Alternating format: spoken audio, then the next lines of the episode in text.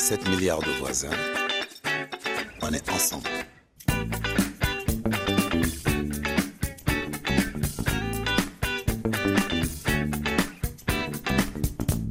On retrouve maintenant en ligne d'Abidjan Didier Akouete, président du groupe Afrique Search. Bonjour Didier. Bonjour, comment ça va? Eh ben ça va bien et vous-même à Abidjan? Eh, eh ben jusque là oui, il y a un peu de soleil, ça change des jours pluvieux. Eh ben chez il y nous, a eu ces derniers jours. eh ben chez nous aussi, à ici les Moulineaux, il fait beau. Alors aujourd'hui, Didier, vous avez choisi de vous adresser à nos auditeurs entrepreneurs qui s'interrogent doivent-ils diversifier leur activité après la crise?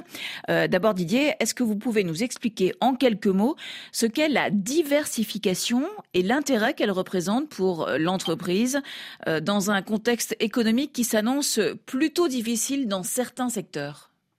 Absolument, absolument. La diversification, c'est également un axe euh, pour les entreprises pour euh, bah, trouver une voie de salut euh, sur ce marché qui s'annonce un peu compliqué. Et donc généralement, c'est la décision d'une entreprise d'entrer dans un nouveau domaine d'activité ou alors de rester dans le même secteur d'activité mais avec des produits différents. Mais la vraie diversification, c'est vraiment arriver à faire coexister plusieurs métiers que l'entreprise va développer en parallèle. Et, et, et, ça peut avoir plusieurs avantages, hein, surtout dans ce contexte de crise. Le premier avantage, c'est que ça permet quand même de, bah, de, de, de, gagner plus d'argent, donc euh, d'augmenter son chiffre d'affaires et sa rentabilité, en essayant d'aller sur un marché qui sera peut-être plus profitable que l'ancien, euh, d'accélérer sa croissance, euh, aussi de mieux répartir les risques liés à l'activité. Et comme, comme on l'a vu, certains secteurs ont beaucoup souffert de la crise, mais aussi de diversifier ses clients et pourquoi pas euh, d'optimiser ses coûts sur le long terme. Donc, ça comporte quand même euh, quelques avantages. Euh, Didier, est-ce que vous avez un ou deux exemples récents de diversification euh, qui vous semblent être un succès? Alors pendant la crise, on, on, on, a vu dans plusieurs pays, même en France, aux États-Unis ou au Maroc, en Afrique du Sud, des entreprises qui, par exemple, fabriquaient des produits de beauté, donc qui étaient dans le secteur de l'industrie de la beauté, et qui ont commencé à produire des gels hydroalcooliques. Euh, nous avons vu des entreprises qui étaient dans le textile en général, qui ont commencé à fabriquer euh, ces, masques de protection, ou alors des entreprises dans l'industrie automobile qui ont commencé à fabriquer des, des, des, des appareils respiratoires. Donc ça a été les cas les plus emblématiques pendant la crise. Mais moi, j'ai vu également des petites entreprises, pas forcément des grandes industries. Par exemple, à Abidjan, une petite, agence de voyage.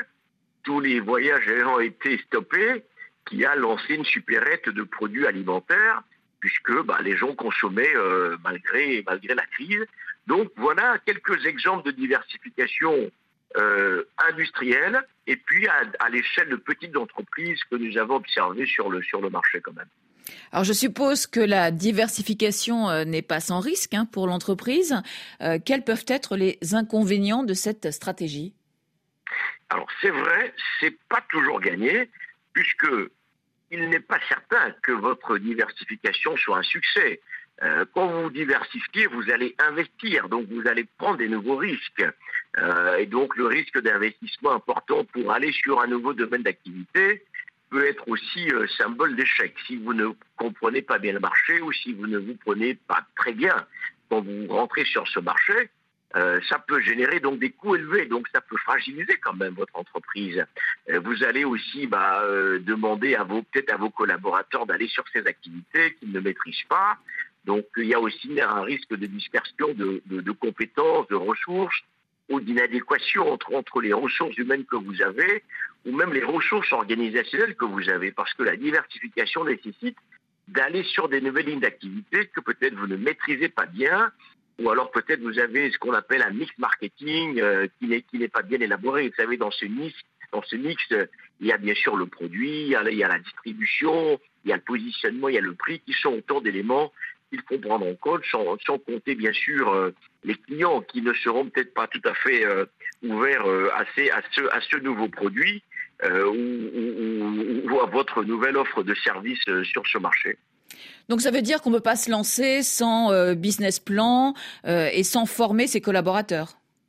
Alors surtout pas, surtout pas Chantal, parce que c'est quand on dit diversifier, hein, la diversification, c'est vraiment, comme je disais en introduction, changer d'environnement euh, concurrentiel, changer parfois d'environnement de production. Donc vous allez complètement sur euh, un secteur qui n'est pas peut-être celui que vous connaissez habituellement. Il y a des entreprises qui parfois le réussissent un peu mieux. Euh, quand vous restez dans le même secteur d'activité, Imaginez que vous, soyez dans l'agroalimentaire, que vous proposiez des jus, du jus d'orange, et vous décidez de produire, enfin d'offrir du, jus à base, à base de pommes ou de bananes ou, enfin, ou d'autres fruits. Vous restez quand même dans un secteur que vous connaissez un petit peu.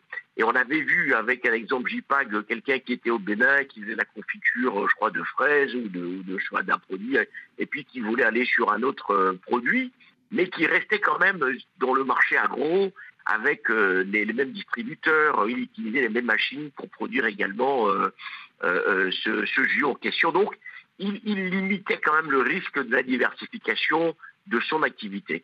Mais quand vous changez complètement de, secteur, c'est plus risqué. Et, je me souviens toujours quand nous étions en, business school dans les années 80 à Paris, il y avait une fameuse marque de, de stylos.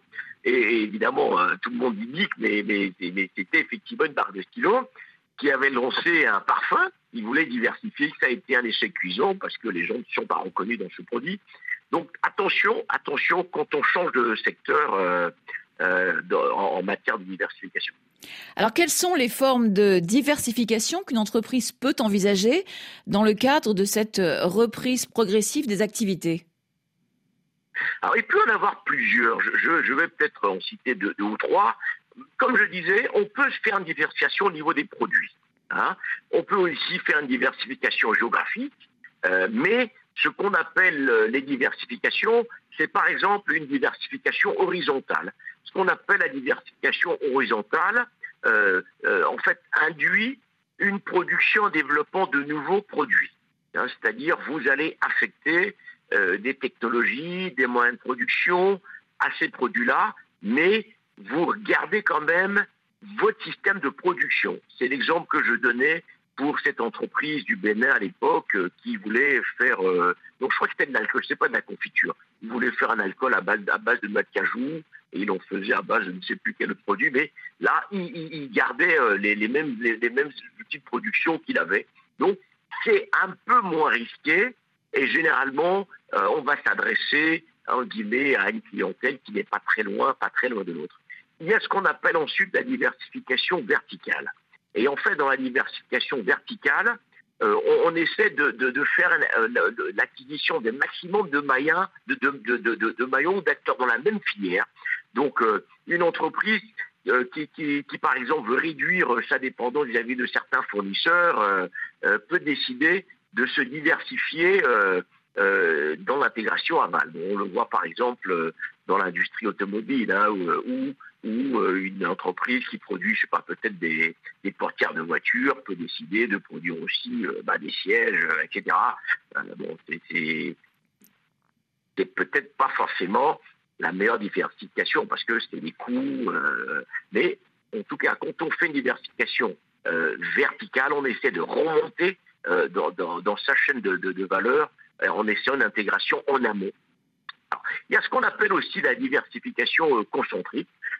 C'est un peu différent, c'est-à-dire c'est une diversification qui se caractérise par des étapes successives où l'entreprise euh, euh, peut intégrer des nouveaux produits ou services pour une clientèle identique, mais va utiliser une technologie différente de celle qu'elle utilisait jusqu'à présent. Donc, elle, va rentrer dans une nouvelle activité euh, qui s'adresse à sa clientèle, mais avec des outils de production qui peuvent être complètement différents. Donc ça nécessite un peu plus, un peu plus d'investissement. Et puis il y a ce qu'on appelle, par exemple, la diversification conglomérée. Bon là, on commence à, aller dans des choses un peu plus sophistiquées, euh, où vous rentrez sur un marché où vous n'avez aucune expérience. Euh, avec des activités qui n'ont aucun lien entre celles que vous avez jusque-là, et là, c'est vraiment du risque euh, à 100% et, et c'est pas forcément évident pour les entreprises d'aller dans ces domaines s'ils n'ont pas beaucoup de ressources euh, financières, beaucoup de ressources humaines et puis des compétences distinctes. Donc c'est quand même Un peu risqué. Pour, pour, des gros acteurs. Voilà, voilà, quelques idées de diversification Merci beaucoup Didier Aqueté, président d'Afrique Search et coach de 7 milliards de voisins.